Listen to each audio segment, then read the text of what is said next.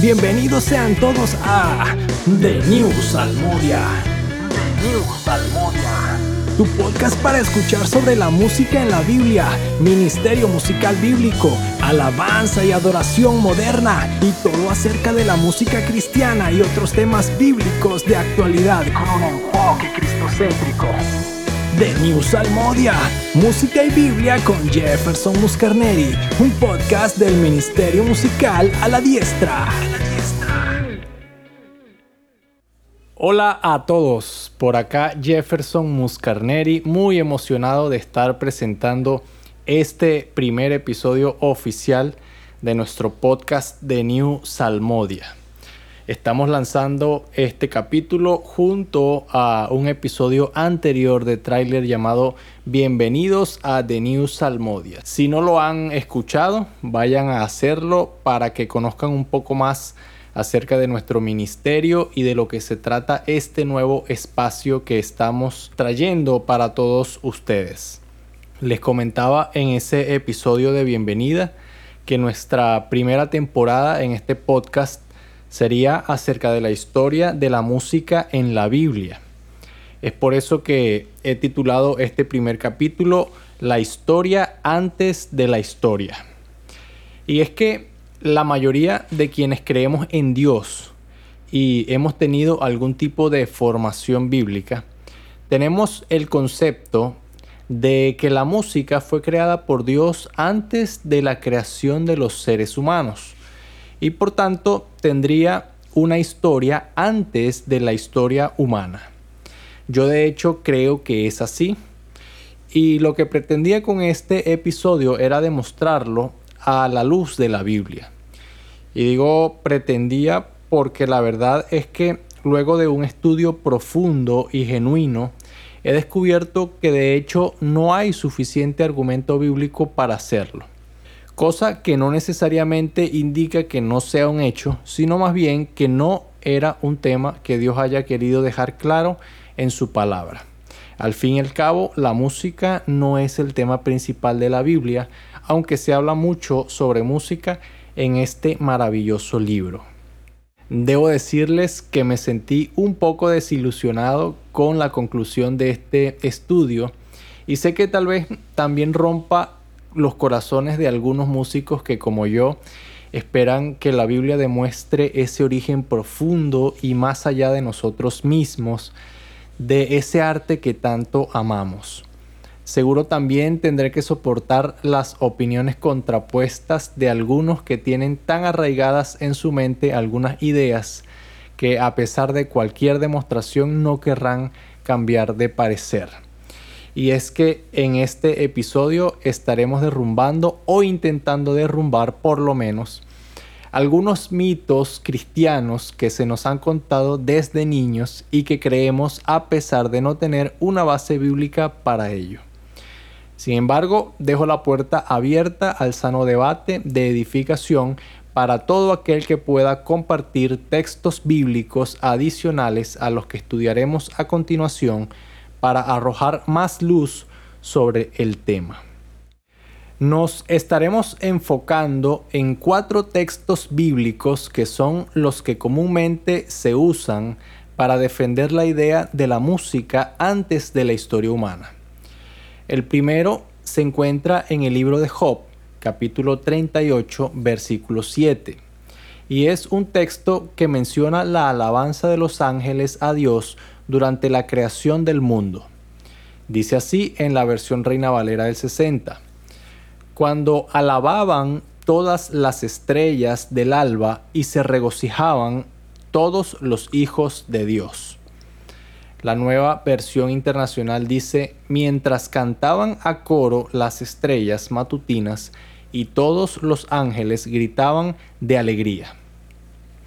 Aunque la nueva versión internacional da la idea de que las estrellas y los ángeles son sujetos diferentes, yo me inclino más a pensar que tanto las estrellas como los hijos de Dios mencionados en la Reina Valera hacen referencia a los ángeles que estaban alabando y gritando de alegría mientras Dios daba forma a la tierra.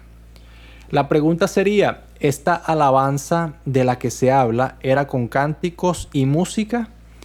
Para averiguarlo, vamos a ir al texto original y revisar el significado de las palabras empleadas. La palabra alababan que se tradujo en la Reina Valera al principio del texto es la palabra hebrea ranán, que significa crujir o emitir un sonido estridente, también gritar, usualmente de alegría lo que da a entender una especie de gritos de júbilo o celebración, pero no necesariamente con cánticos y mucho menos con música o instrumentos musicales. Y la palabra regocijaban, que se usa al final del texto, es la palabra hebrea ruah, que significa gritar por alarma o gozo. Y vendría siendo un sinónimo de la anterior y expresa exactamente la misma idea. De esta manera se puede concluir para este texto que si hubo en esta ocasión cánticos o música, no lo sabemos porque el texto no lo dice claramente. El segundo texto que estaremos revisando es el de Ezequiel capítulo 28, un texto comúnmente interpretado como la creación y caída de Satanás. Específicamente el versículo 13 que dice en la Reina Valera, en Edén en el huerto de Dios estuviste, de toda piedra preciosa era tu vestidura, de cornerina, topacio, jaspe, crisólito, berilio y ónice, de zafiro, carbunclo, esmeralda y oro. Los primores de tus tamboriles y flautas estuvieron preparados para ti en el día de tu creación. Aunque literalmente el texto se refiere a una profecía contra el rey de Tiro, un rey humano, histórico y real, la mayor parte de la comunidad cristiana ha aceptado la interpretación que aplica la profecía tanto al rey humano como a la persona de Satanás, por algunos elementos del texto como su creación en Edén, su mención como querubín, su estadía en el santo monte de Dios y el haber sido arrojado por Dios a la tierra.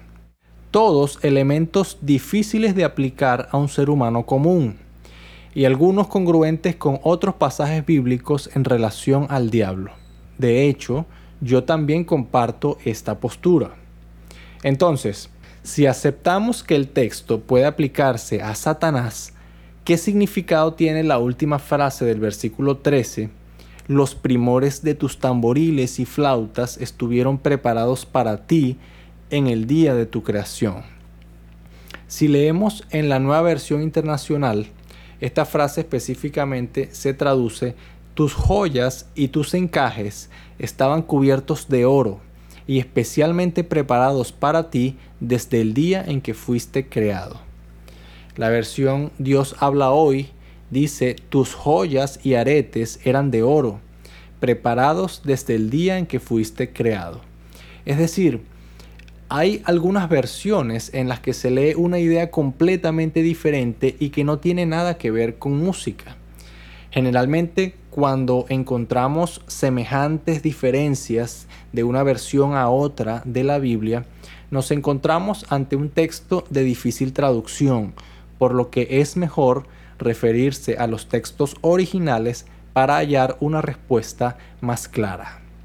La palabra que se tradujo como primores en la Reina Valera es la palabra hebrea melaká, con K, que significa ministerio, empleo o trabajo no servil, y proviene de la raíz hebrea malak, que significa mensajero de Dios, ángel y también profeta, sacerdote o maestro.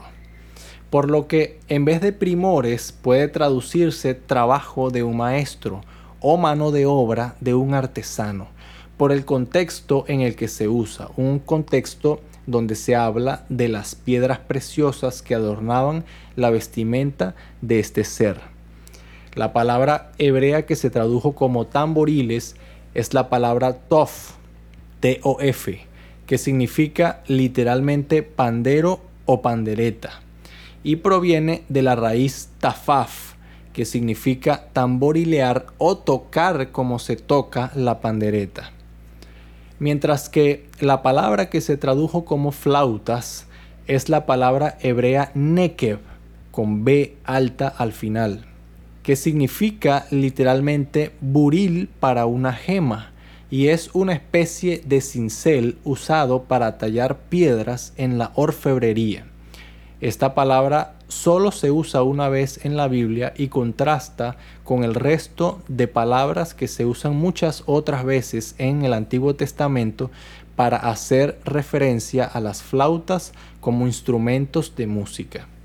Lo interesante de esta palabra es que su significado se adapta perfectamente al contexto inmediato del texto, el del trabajo con las piedras preciosas, por lo que quien crea la confusión viene a ser la palabra pandereta.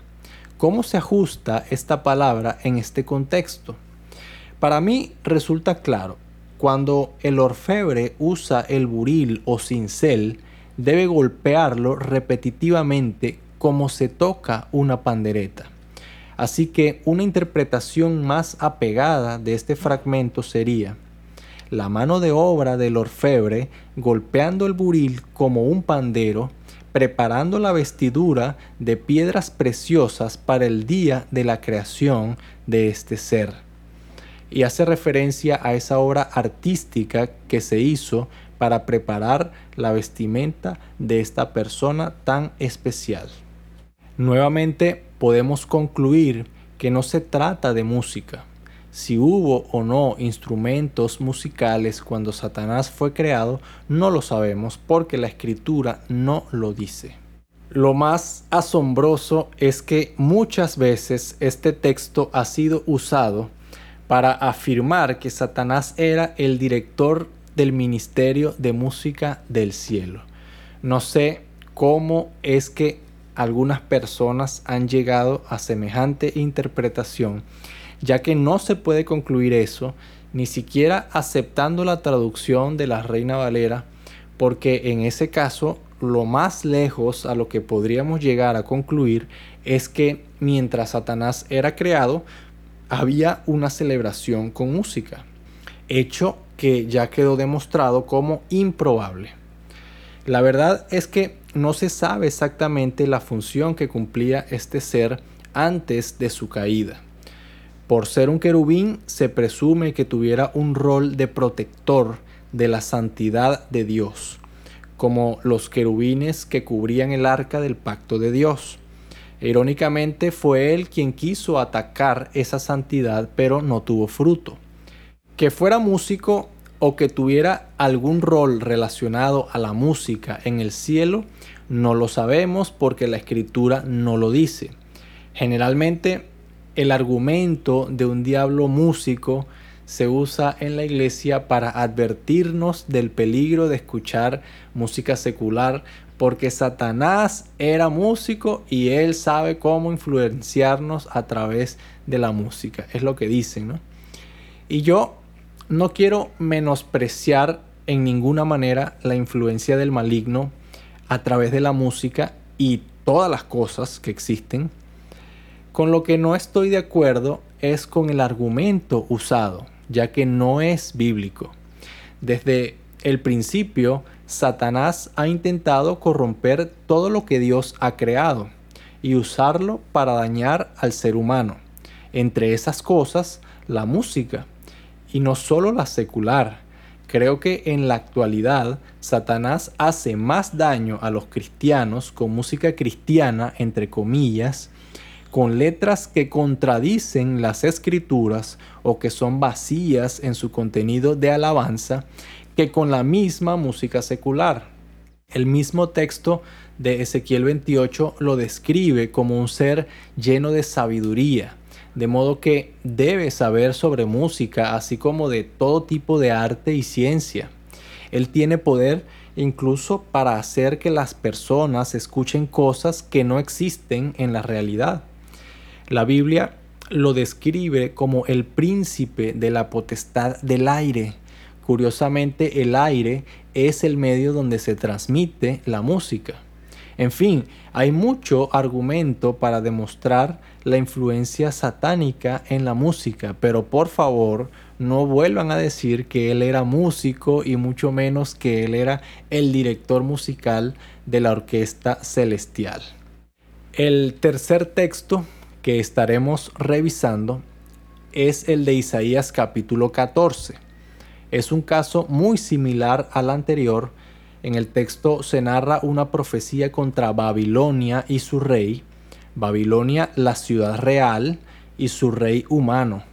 Sin embargo, parte del capítulo se puede interpretar en sentido espiritual a Babilonia como el sistema mundano y su príncipe que es Satanás, ya que Babilonia muchas otras veces en la Biblia se usa en este sentido profético. En los versículos 12 al 14 se narra la rebelión y caída de quien se describe como Lucero, hijo de la mañana. Sin embargo, no todos los versículos de ese capítulo son aplicables al diablo, como por ejemplo el versículo 11 que es el que traemos a este estudio en referencia a la música. En la versión Reina Valera dice así, descendió al Seol tu soberbia y el sonido de tus arpas. Gusanos serán tu cama y gusanos te cubrirán. Quienes usan el texto para respaldar la idea de la música antes de los humanos, interpretan que aquí se habla de Satanás, y lo sitúan en el momento de su rebelión original y caída. Sin embargo, pasan por alto que el texto dice al principio, descendió al Seol tu soberbia. Y entonces luego dice, y el sonido de tus arpas. El texto no puede hablar de Satanás, ya que éste nunca descendió al Seol, pues el Seol en el Antiguo Testamento es un lugar a donde van los humanos al morir. El texto se refiere al rey humano de Babilonia y el sonido de tus arpas se usa en sentido figurado para decir que junto con él murió todo tipo de celebración en su nombre. El cuarto y último texto que estaremos estudiando es el de la adoración celestial descrita en Apocalipsis 5 del 8 al 9, que dice así. Y cuando hubo tomado el libro, los cuatro seres vivientes y los veinticuatro ancianos se postraron delante del Cordero. Todos tenían arpas y copas de oro llenas de incienso, que son las oraciones de los santos y cantaban un nuevo cántico diciendo, digno eres de tomar el libro y de abrir sus sellos, porque tú fuiste inmolado y con tu sangre nos has redimido para Dios de todo linaje y lengua y pueblo y nación. Aunque el texto no sitúa directamente la música en un punto anterior a la creación de los humanos, sí nos da una prueba de la existencia de música en el plano espiritual, específicamente en el cielo para la alabanza a Dios. Vemos instrumentos musicales ejecutados por seres celestiales creados exclusivamente para adorarle, mientras que también vemos evidencia de cánticos. Además, en el libro de Apocalipsis vemos muchas veces a ángeles con trompetas ejecutando sonidos como señal de diferentes hechos que van a acontecer. Esto nos hace pensar que estos instrumentos y estos servicios de alabanza con música y cánticos existen desde que fueron creados los seres celestiales destinados para tales fines y por tanto Dios habría creado la música en el principio para ser alabado con ella. Quisiera concluir con un texto en Colosenses 1.16 que dice, porque en Él fueron creadas todas las cosas, las que hay en los cielos y las que hay en la tierra, visibles e invisibles, sean tronos, sean dominios, sean principados, sean potestades, todo fue creado por medio de Él y para Él. Aquí mi comentario final. Todo lo que existe fue creado por Dios, incluyendo la música, y todo fue creado para Él, para alabarle. ¿Cuándo fue creada la música? Gracias a la evidencia de Apocalipsis, sigo creyendo que fue en el principio, cuando fueron creados el cielo y los ángeles, mucho antes de nosotros los humanos. Aunque en este programa nos hayamos dedicado a desmontar toda la supuesta evidencia adicional al respecto, lo hicimos en defensa de la verdad. Así que tendremos que conformarnos por ahora con lo que tenemos. Como muchos de ustedes, yo también quisiera tener mayor evidencia bíblica de esto, pero como dije antes, la Biblia no es un libro sobre música y los datos que nos ha dado en relación a este tema nos dejan con deseos de saber mucho más. En el próximo capítulo estaremos analizando el primer destello de música en la humanidad y cómo llegó hasta nosotros este precioso regalo de parte de Dios. Recuerden seguirnos en nuestras redes sociales nos encuentran como a la diestra en todas partes. También pueden escuchar nuestros salmos en la plataforma digital de su preferencia. Estamos en Spotify, iTunes y muchas otras. Que el Señor les siga bendiciendo y recuerden siempre, canten salmos.